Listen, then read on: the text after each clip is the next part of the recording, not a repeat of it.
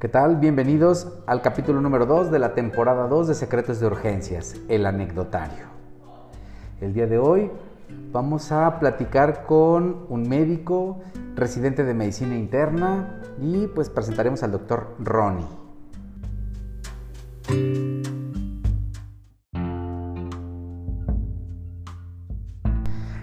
Bien, pues empezamos. El doctor Ronnie es un médico que es residente de medicina interna y que está en sus, primeras, en sus primeros días en las, en las áreas de urgencias, que es una dinámica diferente.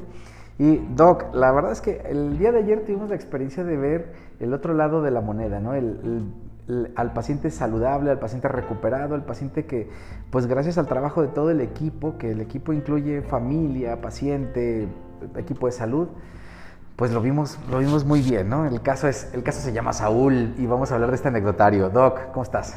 Hola, buenos días. Muy bien, doctor. ¿Usted qué tal? Pues la verdad es que viene, así esperando. quiero, quiero escucharte, quiero saber qué, qué, pasó, qué sentiste, qué viviste ayer, porque ayer estuvo padre. Sí, claro. Eh, pues es que el caso de Saúl realmente es un caso especial. A mí me tocó conocer a Saúl en mis primeros días de atender COVID aquí en la residencia. Sobre todo lo vi en el área de post-COVID y un Saúl nada que ver con el día que lo vi ayer.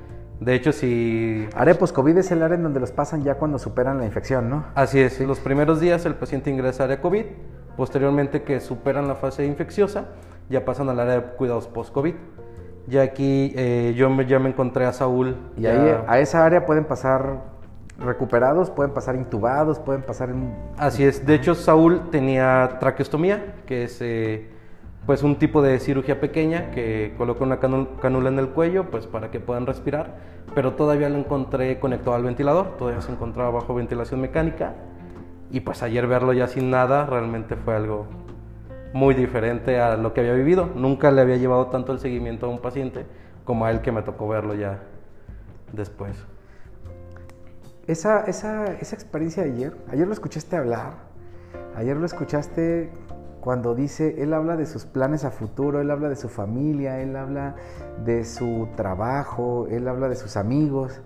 Y todo eso es algo que cuando lo estabas escuchando, yo no sé qué, qué, pensabas en ese momento de la, del... Eh, pues no sé, ¿a dónde se te iba la mente cuando lo estabas escuchando hablar a él así? Sí, claro. Para empezar, yo no conocía su voz. Todo el tiempo que yo lo conocí de antes, pues no, por la traqueostomía los pacientes no pueden hablar, no lo conocía. Ayer conocí por primera vez su voz.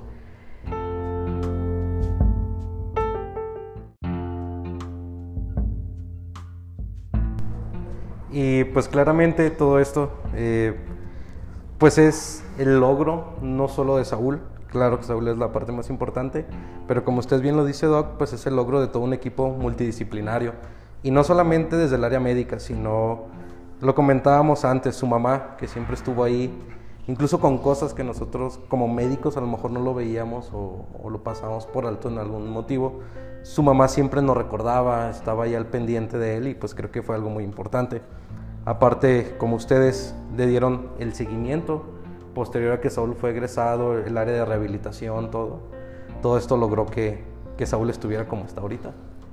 Eh, yo le quiero, así, la, gente que nos escucha, ahorita, digo, están escuchando el caso de alguien, alguien joven, alguien veintitantos, veintisiete, veintiocho años, alguien que es un padre de familia, alguien que es un, pues, es a decir de toda su familia y de todos sus amigos, y es más, a decir de algo que no falla, que es Facebook. todos sus amigos comentan cosas muy bonitas de él, su familia, sus papás dicen, hijo excepcional, su esposa, que es alguien a quien yo no había tenido la oportunidad de conocer, hace poco tiempo la veo.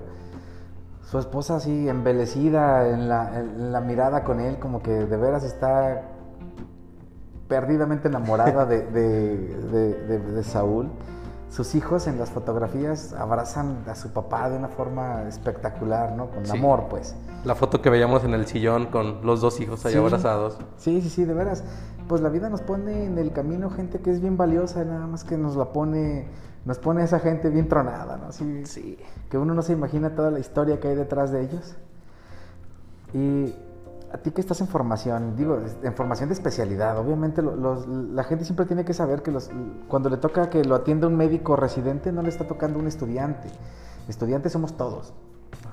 Todos y toda la vida vamos a ser estudiantes. Ojalá y nos atienda un estudiante siempre, ¿no? O sea, porque la gente que deja de estudiar es gente que de repente no aseguramos calidad, ¿no? Entonces, los estudiantes somos todos y ojalá y siempre nos toque un estudiante, pero cuando hablamos de un residente estamos hablando de un médico general que está en una formación de especialidad, entonces son conocimientos muy actuales y con, toda esa, con, todo ese conocimiento que ustedes adquieren, pues entendemos también que es muy fácil de repente cargarse uno de soberbia y decir, sabemos técnicamente qué hacerle a un paciente.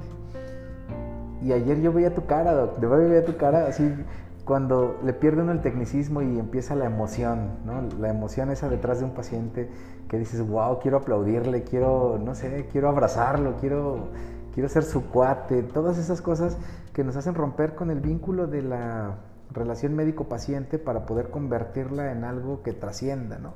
Sí, claro, como, como usted bien lo dice, pues muchas veces leemos, hacemos escalas, pronósticos, todo. Y sinceramente en este caso, Saúl tenía todo en su contra realmente... Eso quería que dijeras, la verdad. Sí.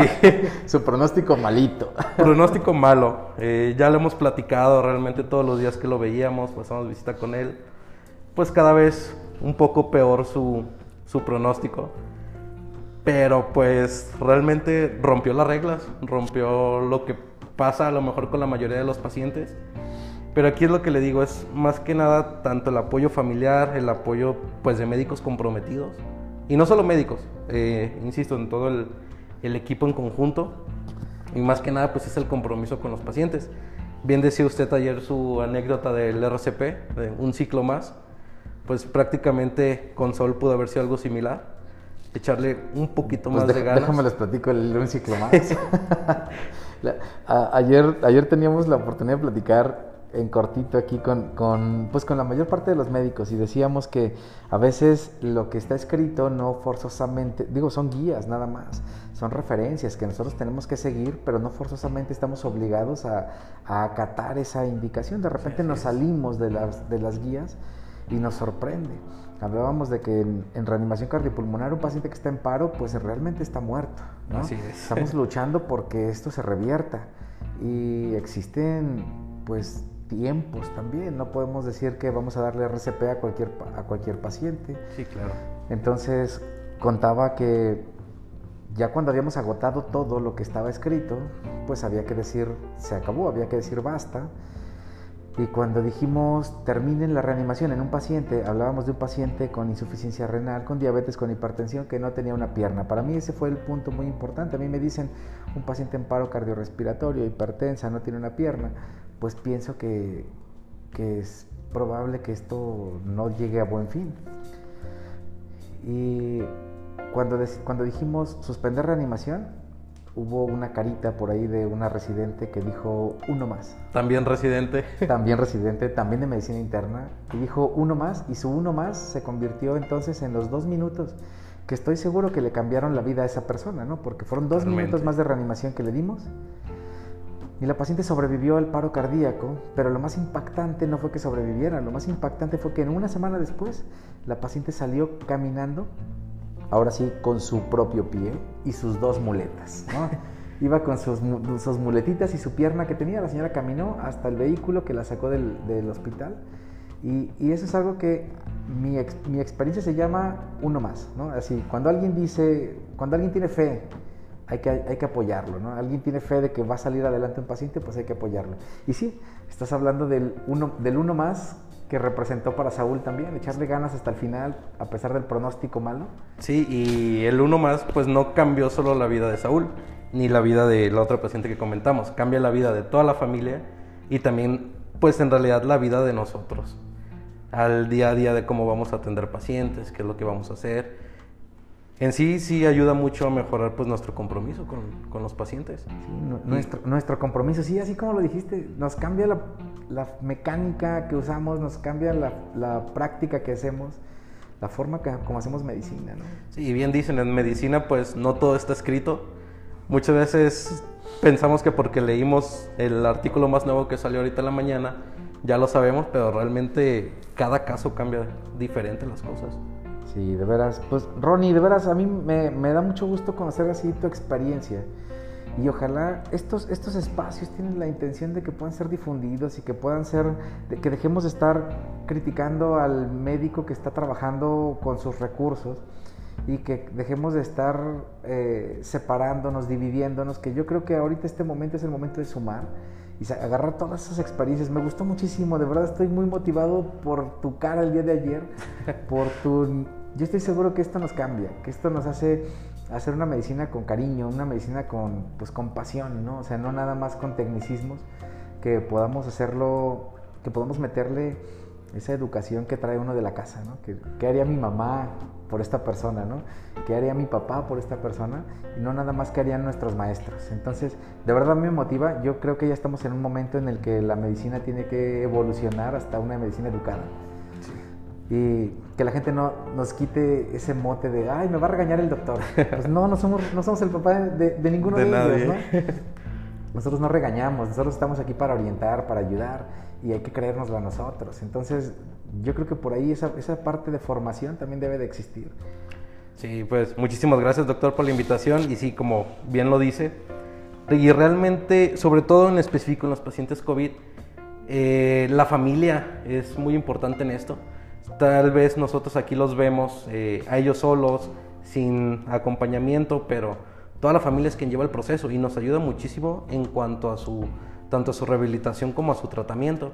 Entonces es importante recalcar, eh, como exactamente en el caso de Saúl, pues parte de la terapia es en casa. Entonces es muy importante esto.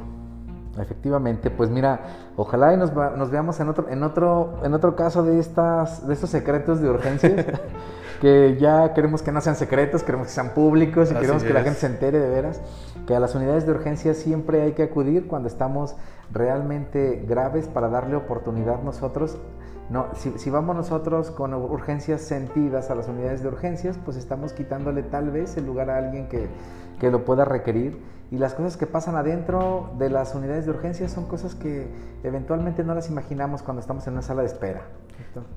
Qué, bueno que tenga la gente la oportunidad de, conocer estas experiencias directamente de ustedes que están viendo los pacientes y, que vean la evolución, que vean que detrás de cada médico hay una persona con problemas, que hay una persona con inseguridades, con angustias, con miedos, con hambre, con sueño, todo eso. ¿no? sí, claro, y pues sí, realmente eh, cuando se requiera, pues que no tengan miedo a venir a urgencias Realmente muchas veces por miedo no acudimos, dejamos pasar los días y se nos complican más las cosas cuando la podemos resolver de una manera oportuna. Claro que sí, Ronnie, gracias, de veras gracias. Y pues vamos a estar ahí pendientes de otro capítulo que nos acompañes. ¿sí? muchísimas gracias. Cuídate mucho, Ronnie. Igualmente, bye.